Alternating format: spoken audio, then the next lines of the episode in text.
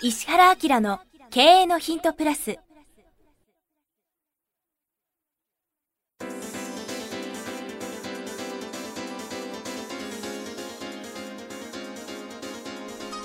ポッドキャスト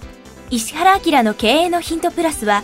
勝てるビジネスモデルや売れる仕組みの作り方。経営者や起業家が持っておくべき能力とその磨き方。リーダーの育成や強い組織の作り方などについて経営コンサルタントの石原明がリスナーの皆様からのご質問に直接お答えする形でお伝えしていく番組です。企業を継続発展させるためのノウハウを提供する日本経営教育研究所がお届けいたします。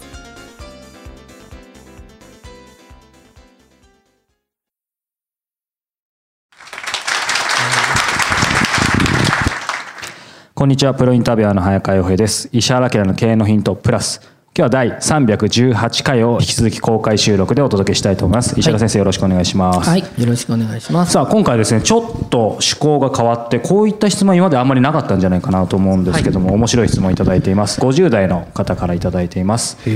はい、いつも楽しく拝聴し刺激と気づきをいただいております。ありがとうございますアート芸術をビジネスとして成り立たせるポイントコツがありましたら教えていただけますと嬉しいですということですすごい質問ね。僕この方あの顔見える感じでよく知ってるもうアーティストの方ですねえー毎回この番組のリスナーの方からだいたい月に60個くらい多い時は来るんですよ。で最近この番組はあの世界中で聞いてくれてる、まあ、ビジネスマンが予告しで大体30個ぐらいの平均でスイスにいたりニューヨークにいたりいろんな人が聞いてるんですね。でそうするとあのなんかいろんな質問が来る中でうちのスタッフがこれなんか答えてないよねみたいなやつをですね僕に出してきて、はいはいお前これどうやって答えるんだみたいななんかそんなような感じになってますけど楽しんでますよねアートですよねってことですよね。で実はですね、まあ、最近僕も海外とかに行きながら海外で活躍している方たちとお話をするんですね。で今海外の国と国は何に向かってビジネスしてるかというといかに世界中の富裕層を自社にに呼び込むかっていうことを考えてみたいです。まあ、アウトバウンドインバウンドっていうんですけどインバウンドでももういろんな人が来ればいいわけじゃなくて超富裕層ですね超富裕層ってどんな感じかっていうと資本主義社会の、まあ、仕組みっていうのは勝った人がどんどんどんどん富を独り占めにしていくんですねだから変な話アメリカの富の何パーセントかは上から何人が占めてるみたいなことになるじゃないですか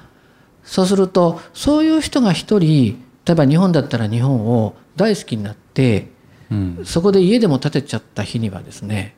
とんでもないマーケットが起きる可能性があるんですよ。大体富裕層って一人で来ないでつるんできますからね。ビル・ゲイツさんがね軽井沢に別荘を作ってらっしゃるでしょ。それでそれでもう値段がダダダダッと上がっちゃうみたいなね感じになったりとかするんです。でそういう方たちと聞いてに話してると世界は今何を競争してるかって言ったらいかに文化を相手に分からせるかなんですって。文化そのものを理解させるっていうようなのが価値なんですって。うんで日本人がやっぱりものづくりの国だったんで実はあの内在してるセンスとは別にその後にものづくりでや安いものを大量にってやっちゃったんで実はその、えっとマーケットが芸術とかですねアートとかそういうものでものすごく大きくなってるっていうことを僕ら意外に気づいてないんですけど、そういう富裕層なんかはホテルに泊まるにしても普通のホテルに泊まらないんですね。デザインホテルっていうところに泊まるんです。うん、で、まあ、本格的なデザインホテルみたいなのが今実はまだ東京にないんで、そういう施設作ったらそういう人を取り込めるっていうんでねそうですねこの間実はあのタイのバンコクに行ってそのデザインホテルの取材しながらレポートして番組作ったりとかしてたんですけど実はあの皆さんがわからないのがですねデザインとアートの違いっていうのは分かんないですね。デザインとアートアートは何を意味するんですかっていうことなんですよね。でよくあのデザイナーの人が結構いろんなかっこいい生地作ったりあの商品作ったりするでしょ？ね、あれは、えー芸術にはならないんですねとっても綺麗でも。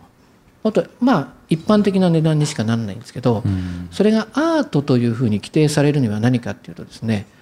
圧倒的に個性が固有のものであるっていうことみたいなんです。うん、だからなんかどなんか見たことあるよねこれっていうのはアートにならないんですよ。デザインになっちゃうんですね。うん、あとそういう意味では日本でアートの世界を切り開いたのは村上隆さんっていうのがいて、うん。まあ、本書いてますよね。芸術をビジネスにすると。で彼が言ってるのはやっぱりその先ほど僕が講演でお話しましたように商品とかサービスっていうのは説明によってその価値が生まれるでしょ。だからこれは固有の考え方なんだオリジナルなんだっていうことをいかに上手に伝えるかによって、それがアートとして認められた時には村上さんの今作品って1個20億とか30億多くはするもんね。くだらないもの多いですようんっね。ていうふうになっちゃうんだと。で彼はここにすごく面白いこと言っててアーティストっていうのは説明したがんない職業なんですって。見ろと見りゃ分かるだろうでもその見て分かんないから説明が必要ですよっていう話をしてて、でまあ、そういう意味ではそういうことが理解できると,、えー、と日本はもともと素養としてはものすごくアーティスト性が高い国うんなんですね。なので、えー結構いろんなものがビジネスとして成功するんじゃないかなと思いますけどね。うんうんでもまあそういう意味では僕ももともとアートって食わず嫌いだったんですけど、まあ、いろんな美術館とかと仕事する機会をもらって、最初現代アートってなんでこれがこんな価値あるんだってやっぱり全く分かんなかったんですけどでも結局それをうまく誰かがちゃんと説明できた人がいるってことですよね。そうそう。あのまあ微妙なところありますよね、ここれが本当に80億な。のかってありますからね。でもあの、まあ、いいろんな人に聞いてみるとその背景っていうのが見えてきて、うん。なんで現代アートっていうのはそもそもマーケットになっちゃったかっていうと知ってますかって言ってですね芸術品は数が少なすぎちゃってマーケットが成り立たないんですって、まあ、ゴッホの絵とか売ってる場合い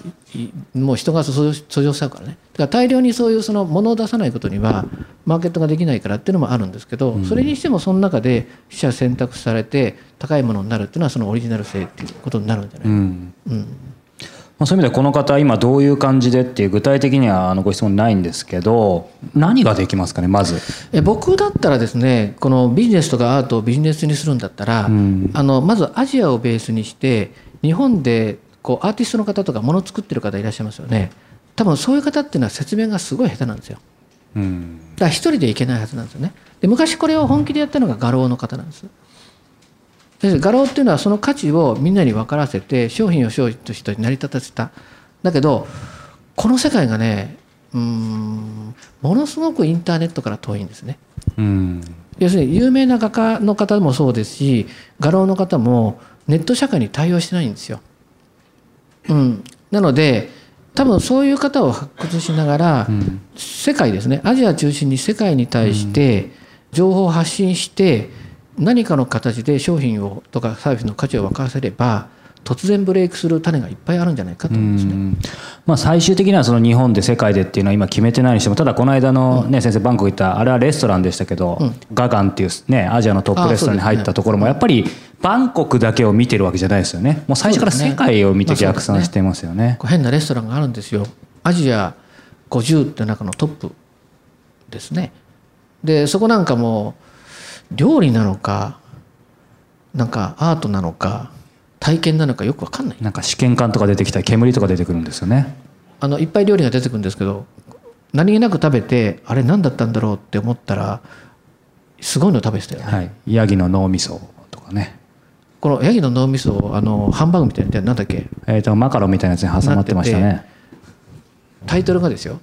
誰がヤギを殺したのかっていうこういう料理だったんですけど後見てゲーってなりましたけど、ね。その時見ないでよかったですよね。美味しく食べちゃってましたからね。でもそそこに人が集まってくるっていうのは強烈なオリジナリティとうん。見え方とか見せ方でしょ？だ一個一個がわーっていう感じで来るもんね、うん。うん。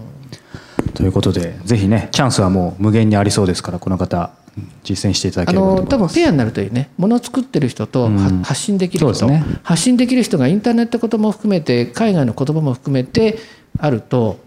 二人三脚で成功する、はい。うん、ぜひ実践してみてください。ということで石原家の経営のヒントプラス今日は第318回お届けしました。石原先生ありがとうございました、はい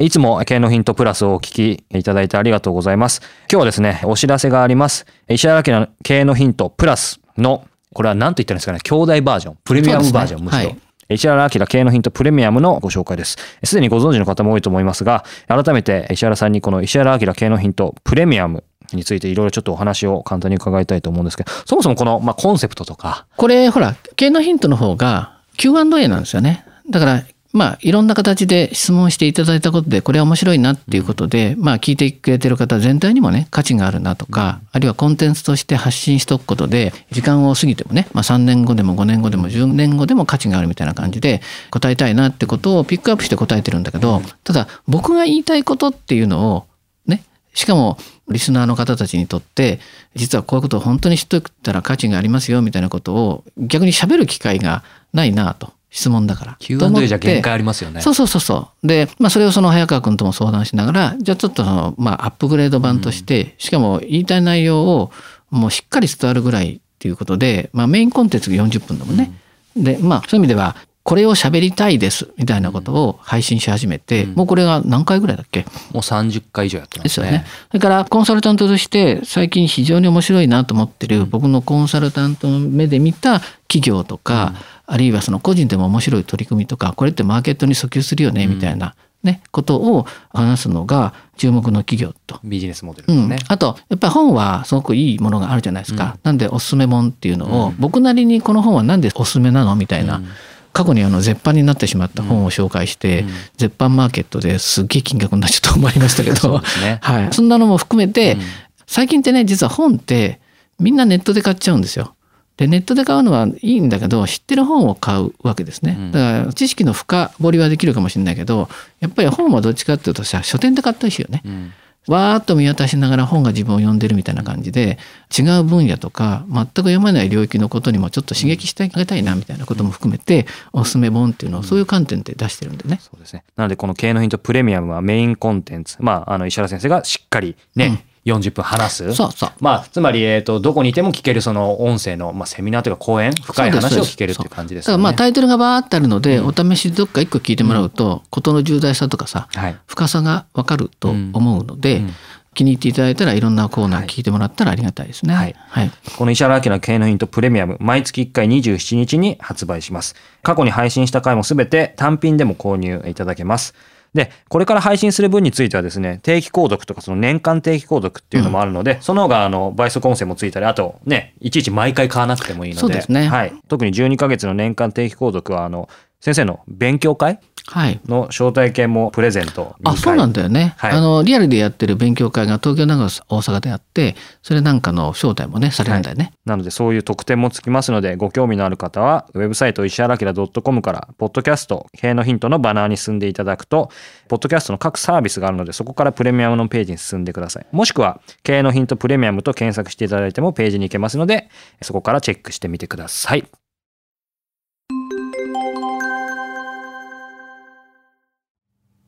番組よりお知らせがございます。当番組は第1回より無料で公開しておりますが、番組回数の増加により、ポッドキャストの登録数の上限に達したため、iTunes やポッドキャストアプリで、すべての回をお聞きいただくことができなくなっております。ウェブサイトでは第1回からすべての回をお聞きいただけますので、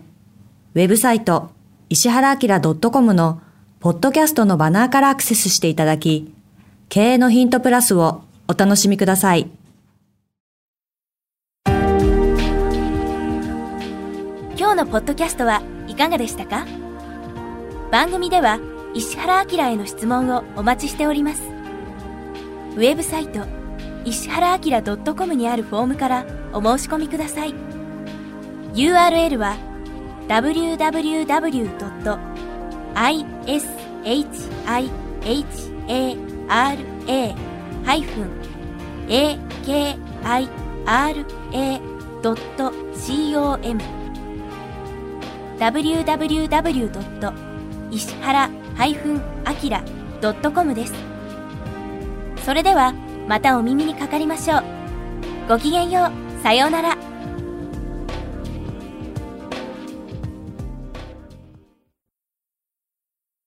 この番組は、